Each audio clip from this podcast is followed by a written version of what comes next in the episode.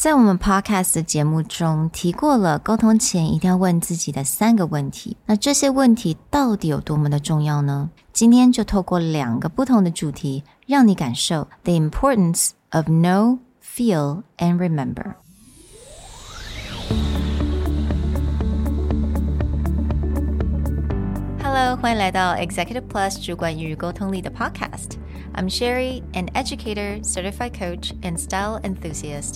我相信专业有效的沟通是语言跟逻辑的完美结合。And I'm Nick, a startup consultant, corporate trainer, and late night gaming junkie. I believe great communication requires the right mindset and solid frameworks. 我们希望带给大家职场英语的技能、跨文化沟通技巧与其他能帮助您成为出色领导者的工具。Join us each week as we share our experience, research, and methodologies to take your communication and language skills from good to great.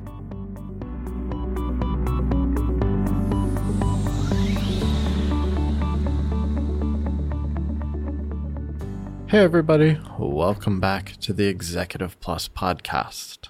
Previously, we've hinted towards these three critical questions when it comes to planning out your ideas whether it's a presentation structure, a website outline, or any time that you want to connect with an audience.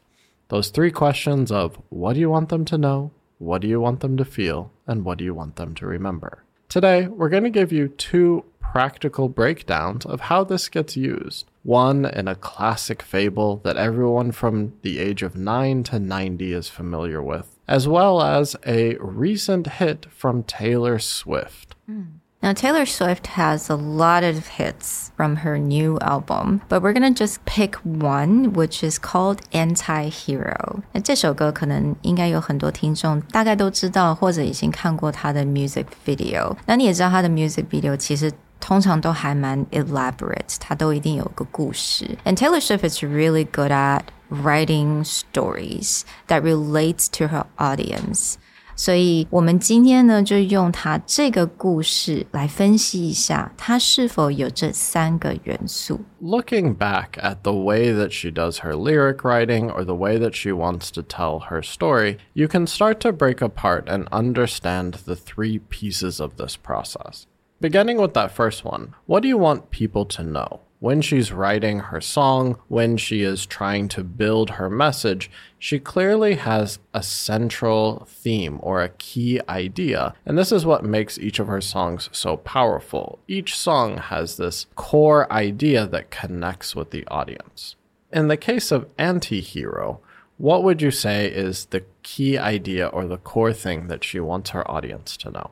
So, first of all, songs and lyrics can mean different things to different people based on their experience. 这个也就是 the power of songs and it's a form of art. 但我觉得他这一首歌很明显的，他就是要呈现一个 self doubt，因为他在 interview 里面他其实就讲到，那他就说，We all hate things about ourselves. It's all those aspect of things that we dislike and like about ourselves that we have to come to terms with if we're going to be this person. Self doubts 自我怀疑 and insecurity and anxiety，这其实就是一个 theme。那这个也就是他所想要告诉我们的，告诉他所有的听众，也就是这种自我怀疑，它其实就是 self sabotage，and it's something that makes us our own anti-hero. In an age where we have a new Marvel movie every three months or so, and we always have this idea of someone to come save us, when Taylor is talking about her song,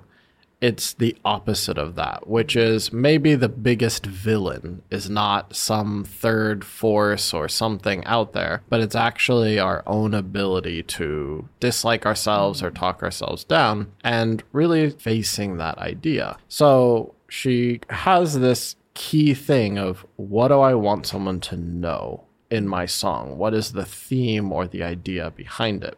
But knowing this is something you want to talk about also has to translate into a feeling.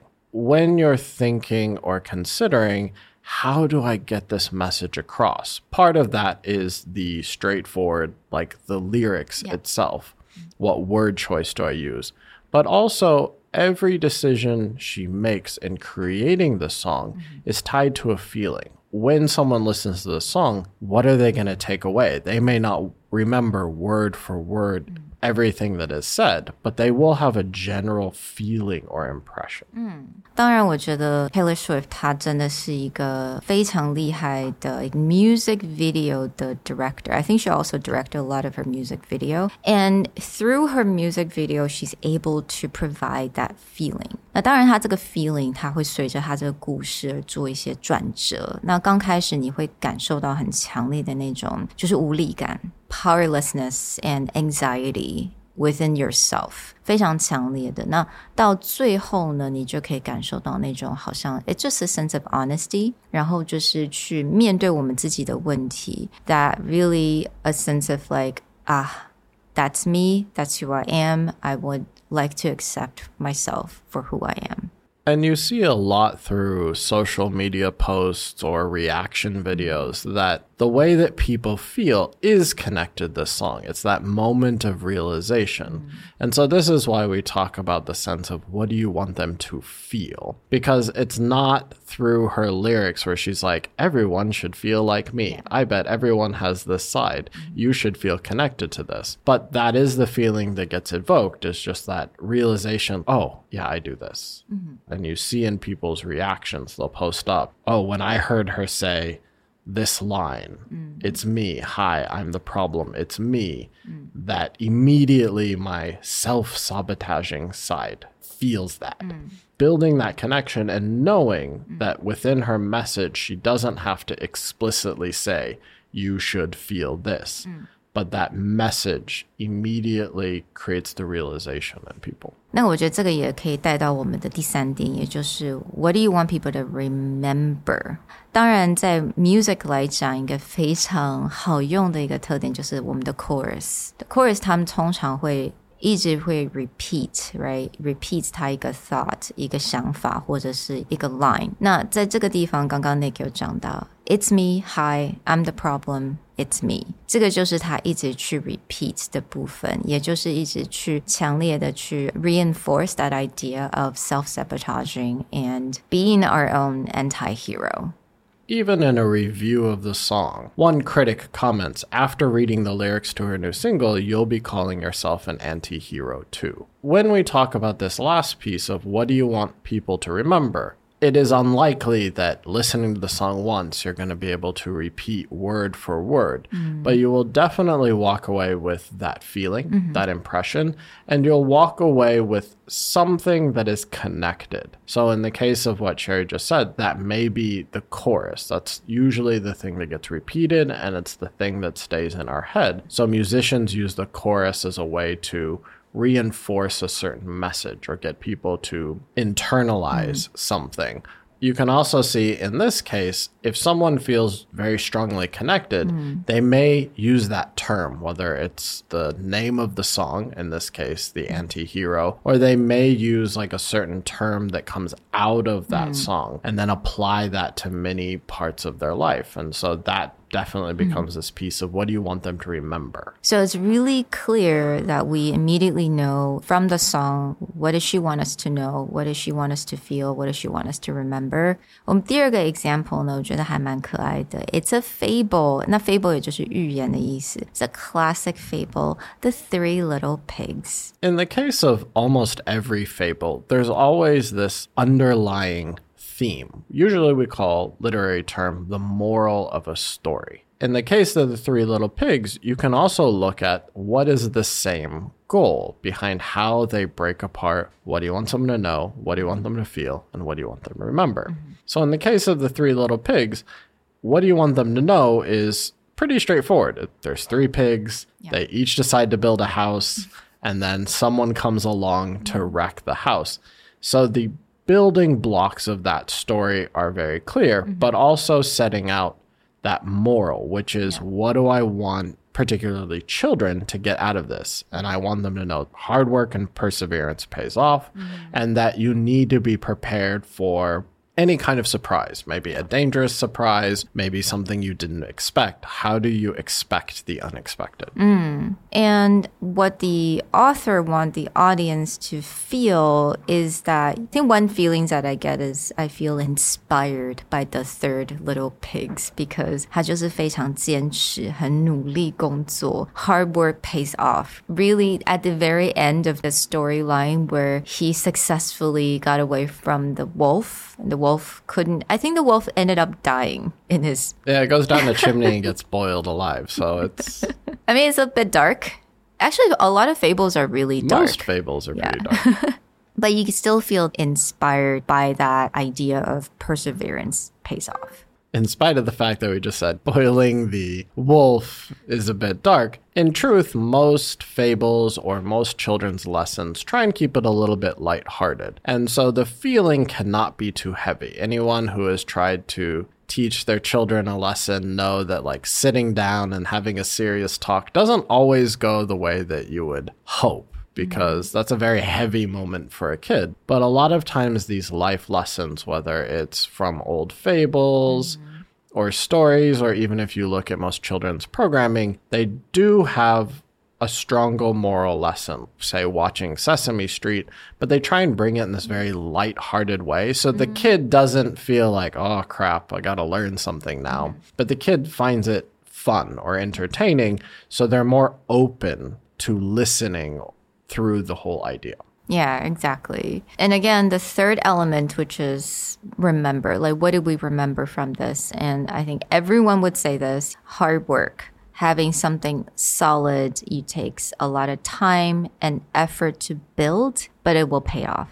And the way they do this, similar to the song lyrics, is they usually have, especially in the Three Little Pigs fable, that repeating chorus like, little pig, little pig, let me in. Yeah. And that idea of that, like, he huff and he puffs and he blows. And then when he gets to that third house where the little pig had put the time and effort to build the brick, where his brothers built sticks and hay. Yeah. And so they had more time to play. Like they mm. could build it really quickly and then they go play mm. and they weren't ready.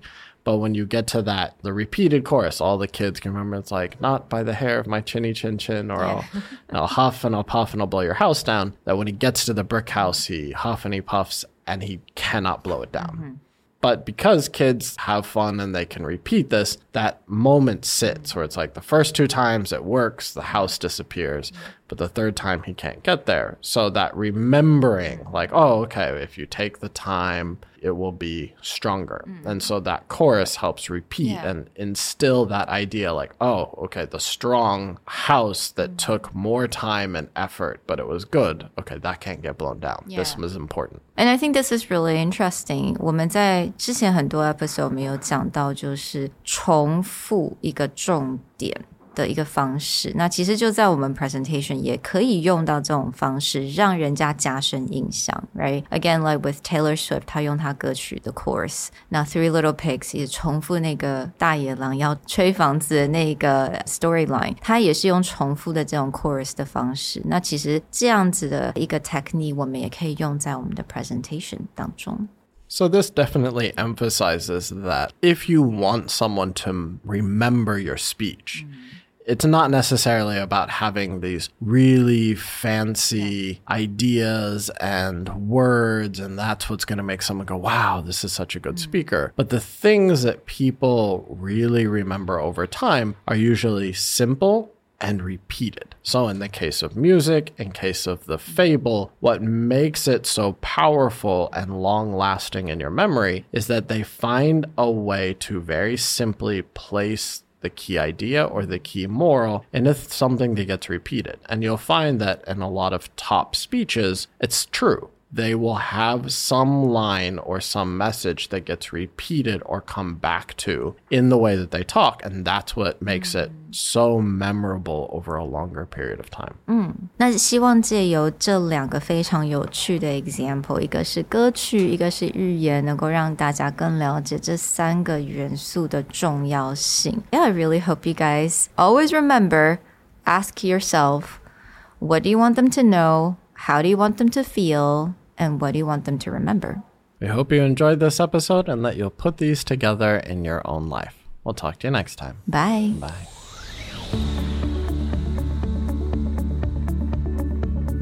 The Executive Plus podcast is a Presentality Group production, produced and hosted by Sherry Fang and Nick Howard.